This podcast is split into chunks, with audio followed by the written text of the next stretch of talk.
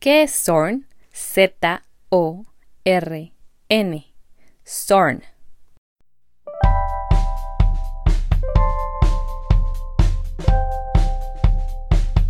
Hola, yo soy Karina. Bienvenido a Arte y Artistas, donde platicaremos sobre corrientes pictóricas, obras, artistas, museos, libros, películas y todo. Todo por amor al arte, por amor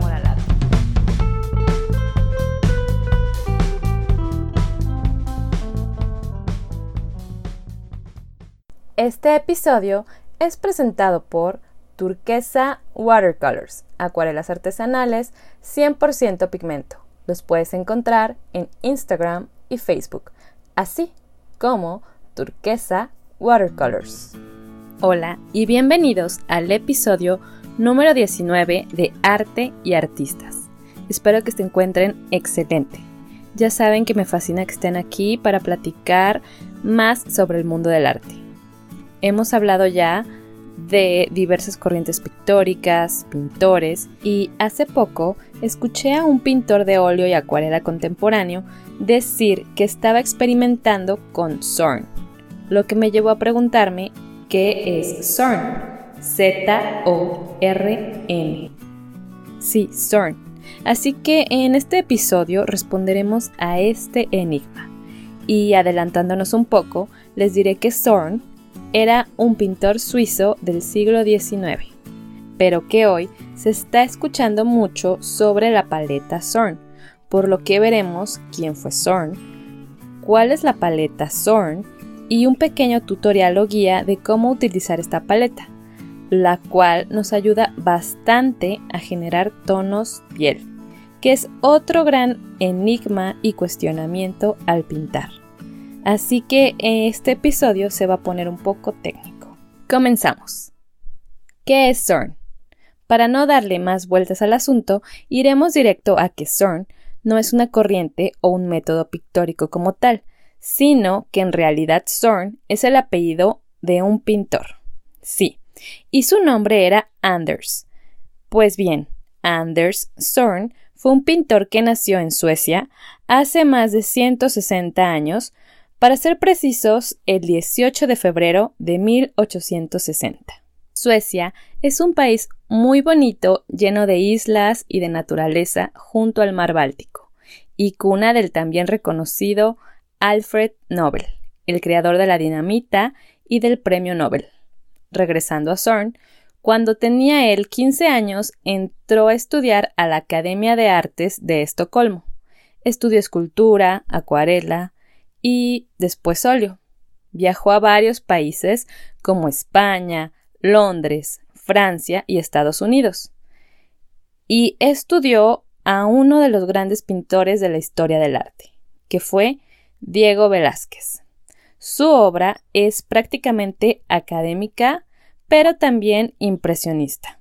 Es decir, buscaba representar los cambios de la luz en sus obras. También se dice que su obra entra dentro de los pintores luministas.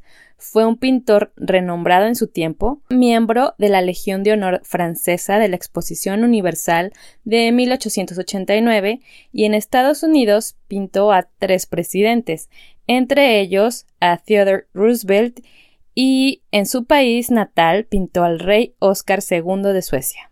Como vemos, su pintura era muy valorada. Oh. Fue amigo de Joaquín Sorolla, un gran pintor de la luz también. Sus temas principales eran el desnudo, escenas de género y principalmente el retrato. Ahora, pasemos a hablar de la paleta Zorn.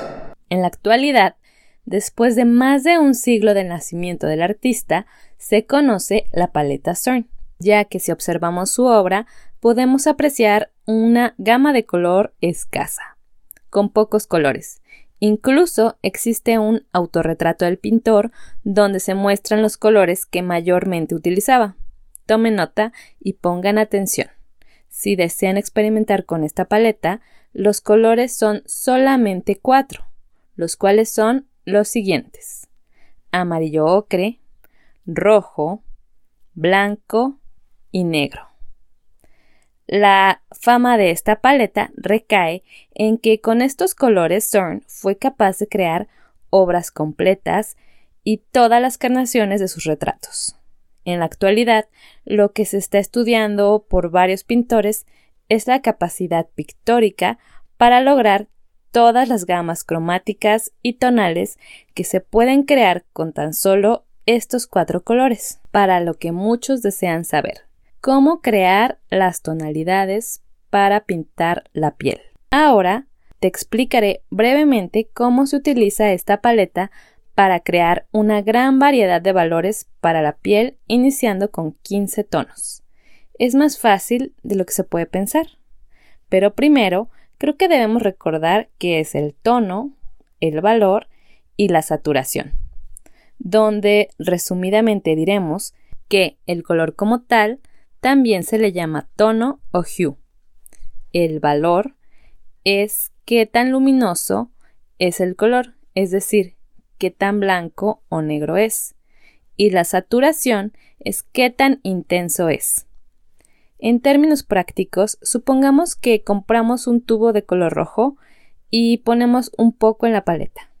Este será el tono, color o matiz, es decir, tono rojo. Después, mezclamos a razón de 1 a 1 blanco, gris y negro. Esto dará como resultado tres diferentes valores del rojo. Y si mezclamos el rojo en diferentes proporciones, es decir, por ejemplo, 10% gris con 90% rojo, esto dará la saturación o croma.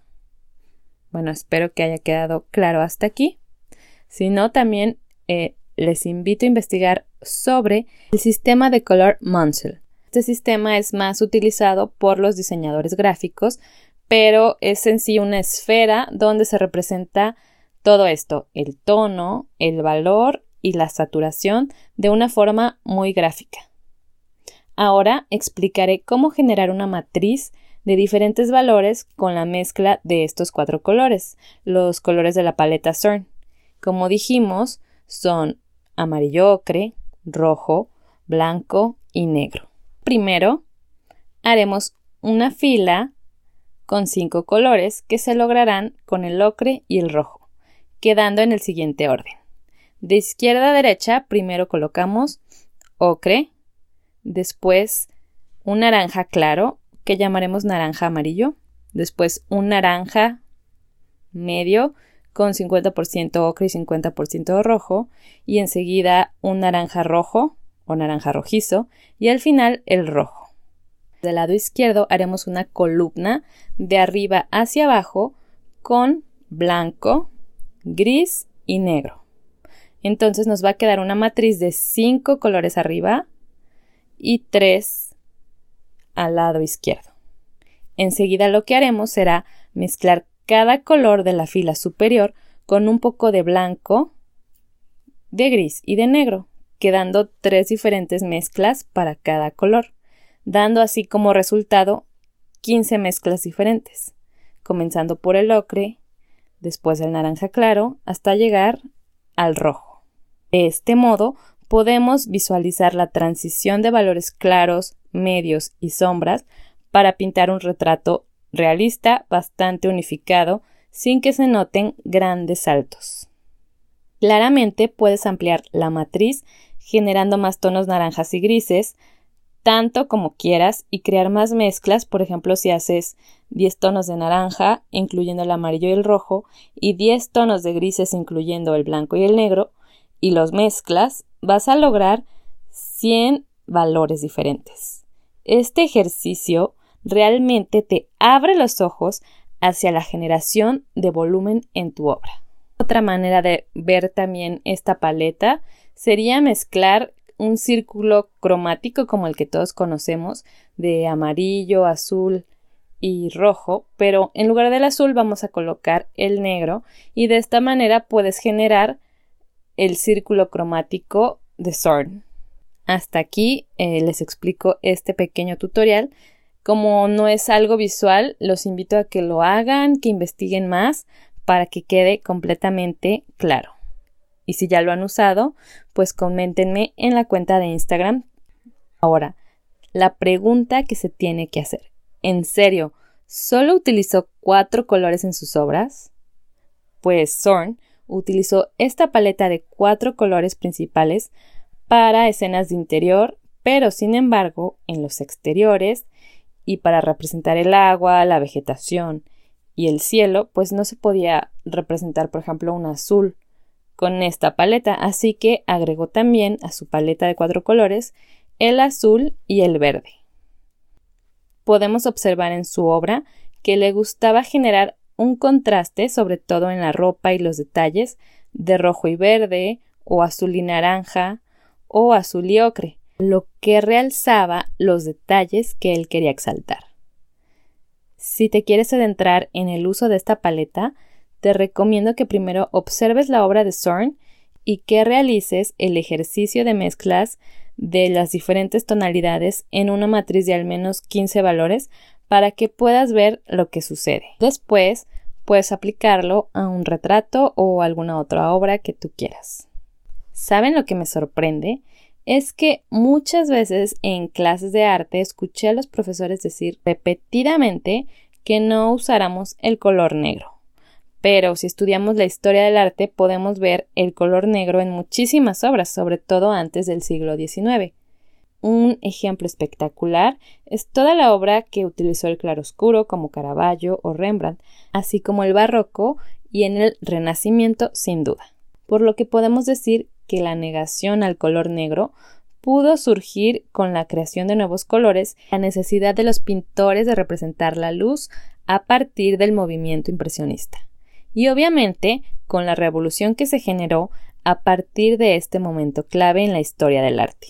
Me parece increíble cómo el analizar la historia del arte nos genera nuevos aprendizajes. Siempre hay que pensar por qué hacemos lo que hacemos y por qué pensamos lo que pensamos y cuestionarnos si es lo correcto para nosotros. Desde métodos, formas de trabajo, materiales, tiempos, temas y por supuesto la propia vida. A veces nos creamos paradigmas y nos encasillamos en una sola idea, o creemos que una idea por ser antigua ya pasó de moda, o que ya no debemos utilizarla. Pero sin duda alguna, en el pasado están las bases para crear algo nuevo. Espero que les haya encantado este episodio, tanto como a mí, y nos vemos en otro. Hasta pronto. Nunca dejen de aprender.